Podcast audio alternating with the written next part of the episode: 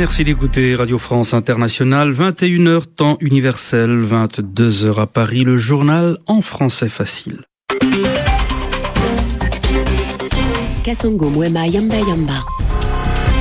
Avec Edmond Sadaka, bonsoir. Bonsoir Kassongo, bonsoir à tous. Nicolas Sarkozy veut redynamiser la diplomatie et le secteur de la sécurité.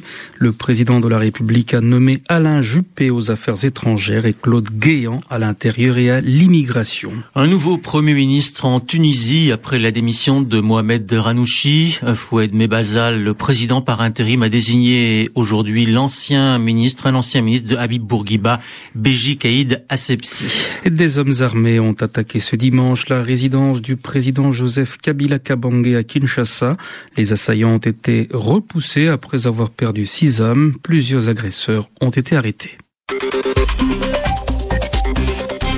RFI France. Nicolas Sarkozy a remanié le gouvernement de François Fillon. Le président de la République a confié les affaires étrangères à Alain Juppé, le maire de Bordeaux qui quitte la défense, confié à Gérard Longuet, président du groupe UMP au Sénat. Le portefeuille de l'intérieur et de l'immigration a été confié à Claude Guéant, jusque-là secrétaire général de l'Élysée. Dans son allocution, le président Nicolas Sarkozy est mis en garde contre les flux migratoires. La conséquence des tragédies dans les pays arabes en révolte contre les régimes en place. Si toutes les bonnes volontés ne s'unissent pas pour les faire réussir, ils peuvent aussi bien sombrer dans la violence et déboucher sur des dictatures pires encore que les précédentes. Nous savons ce que pourraient être les conséquences de telles tragédies sur des flux migratoires devenus incontrôlables et sur le terrorisme. C'est toute l'Europe alors qui serait en première ligne nous avons donc le devoir d'agir avec une ambition qui soit la dimension des événements historiques que nous vivons. C'est pourquoi la France a demandé que le Conseil européen se réunisse pour que l'Europe adopte une stratégie commune face à la crise libyenne dont les conséquences pourraient être très lourdes pour la stabilité de toute la région. De même, l'Europe doit se doter sans tarder de nouveaux outils pour promouvoir l'éducation et la formation de la jeunesse de ces pays du sud de la Méditerranée. Le président français Nicolas Sarkozy. Les pressions sur le dirigeant libyen Muammar el-Kadhafi s'intensifient avec euh, d'une part les sanctions de l'ONU et la création d'un conseil national indépendant pour diriger les zones dites libérées. Le Conseil de sécurité a voté des sanctions contre la Libye, dont un embargo sur les armes, une interdiction de voyager ainsi qu'un gel des avoirs à l'étranger pour le clan Kadhafi. À Benghazi, foyer de la contestation, l'opposition annonce la formation d'un gouvernement de transition dirigé par l'ancien ministre de la Justice qui avait démissionné lundi. Sur le terrain, les rebelles ont encore gagné du terrain avec la chute de la ville de Zou, Zou, Zaouia pardon, ce matin. En Tunisie, Mohamed Ranouchi a démissionné. Pour le remplacer à la tête du gouvernement, Foued Mebaza, le président par intérim, a nommé l'ancien ministre d'Abib Bourguiba, M. Beji Kaïd Assebsi, à la tête du gouvernement tunisien. Cinq personnes sont mortes hier dans des affrontements qui ont opposé la police à des manifestants qui réclamaient le départ de Mohamed Ranouchi. Pour Vincent Gesser, chercheur au CNRS et co-auteur de l'ouvrage Dictateurs en sursis, la démission était attendue. Reste à savoir si le nouveau sera à la hauteur des attentes de la rue tunisienne.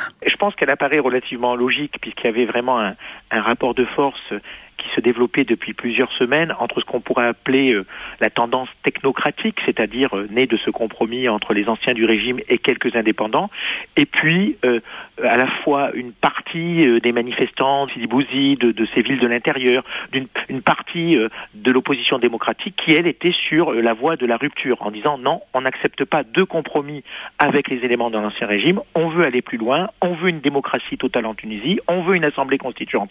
Et ce rapport de force s'est manifesté dans la rue de manière très flagrante, et finalement, quelque part, c'est le camp de ce que j'appellerais entre guillemets les démocrates radicaux qui, a eu raison euh, du Premier ministre Mohamed Ranouchi qui apparaissait grandement affaibli ces derniers jours. Aujourd'hui, il semblerait qu'on s'oriente vers une sorte de Premier ministre un peu neutre, Monsieur Béji Kaïsefsi. Je ne suis pas sûr que cette solution satisfasse encore ceux qui manifestent dans la rue, qui veulent une rupture totale, sauf à ce que ce nouveau Premier ministre, qui est un personnage historique en Tunisie, s'engage très clairement vers un changement de constitution, vers une rupture avec l'ancien régime. Vincent Gesser, chercheur au CNRS avec Christine Muratet. Kinshasa parle de tentative de coup d'État en République démocratique du Congo. Selon Lambert Mendeo Malanga, porte-parole du gouvernement congolais, un groupe de gens lourdement armés a attaqué le palais présidentiel où se trouvait Joseph Kabila Kabange, le chef de l'État.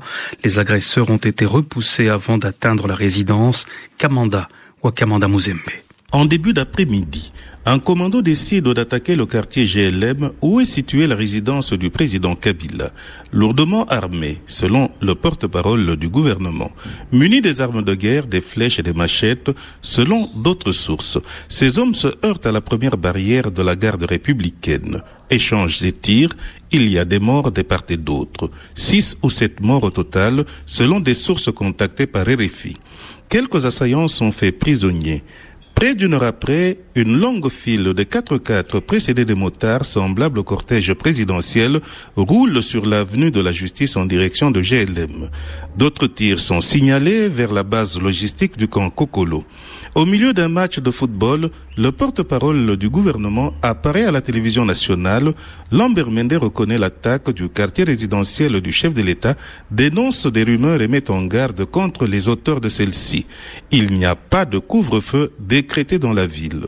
En 2004, un autre commando, avec à sa tête le major Eric Lengue de l'ex-GSSP, avait tenté d'attaquer la même résidence du président Kabila. Kamanda ou Kamanda Muzembe, Kinshasa RFI. Au Gabon, André Mbaobam a quitté l'agence des Nations Unies où il vivait retranché à Libreville depuis plus d'un mois. L'ancien ministre de l'Intérieur d'Omar Bongo Ondimba s'était autoproclamé président du Gabon le 25 janvier dernier. À sa sortie, l'opposant, qui a été salué par une cinquantaine de sympathisants, n'a pas été dérangé par la police pourtant présente. Toujours pas de nouvelles des deux leaders de l'opposition iranienne. Mirosen Moussavi et Mehdi Karoubi étaient jusque-là en résidence surveillée, mais l'organisation internationale Campaign for Human Rights in Iran assure que les deux hommes ont été transférés dans le plus grand secret dans un lieu sûr. Le décès en Turquie de l'ancien Premier ministre Nekmetin Erbakan ce dimanche à l'âge de 84 ans. Le premier chef du gouvernement islamiste de l'histoire de la Turquie est aussi l'inspirateur de l'actuel Premier ministre Recep Tayyip Erdogan. Ce dernier se trouve en Allemagne. La Corée du Nord menace d'attaquer si les États-Unis et la Corée du Sud maintiennent leur exercice militaire conjoint. Des manœuvres communes doivent commencer demain. Merci d'écouter RFI. Nous sommes euh, dimanche Kassongo. Oui. Yvan Amar nous propose, euh, comme tous les dimanches, l'expression de la semaine. Et cette expression, c'est être aux abois, Yvan Amar. Kadhafi aux abois, voilà un titre qu'on a beaucoup vu, qu'on a beaucoup lu dans la presse et entendu, ne serait-ce qu'à la radio. Alors, aux abois, drôle d'expression. D'où vient-elle? Que veut-elle dire? C'est ce que nous demande Marilyn Lidvin, qui est une auditrice de Montréal. Alors, la formule est un petit peu littéraire. Elle s'emploie pour quelqu'un qui se sent perdu, qui se sent acculé, qui se sent pressé par ses ennemis ou par ses difficultés. Et cela donne l'image de celui qui ne sait plus quelle direction prendre. Il tente ceci, et puis ensuite il tente cela, il change d'avis, il essaye tout sans même y croire. Cela donne une impression de mouvements qui ne sont pas coordonnés, c'est-à-dire de mouvements qui partent un peu dans tous les sens, avec un genre d'affolement général. Alors pourquoi dit-on aux abois? Aboie, bien sûr, ça vient d'aboyer. Et l'expression, elle vient de la chasse à cour. Cette vieille chasse qu'on faisait à cheval avec des chiens avec tout un ensemble de chiens, une meute de chiens comme on dit. Et on dit que le gibier est aux abois lorsque, par exemple, la biche dont on dit qu'elle est aux abois, lorsque ce gibier est sur le point d'être déchiqueté, mordu par les chiens. Il est encerclé, il ne peut plus fuir, les chiens sont tout autour de la bête, ils aboient férocement, ensemble, et si on parle de cette biche aux abois, bien sûr, ce n'est pas elle qui aboie, la biche, elle n'aboie pas, mais on arrive à ce moment où elle est presque léchée par les cris furieux de ceux qui veulent sa vie. Être aux abois, l'expression de la semaine d'Ivan Amar. C'est ici que s'achève donc cette édition du journal en français facile. Si vous nous avez manqué, rendez-vous sur notre site internet www.rfi.fr.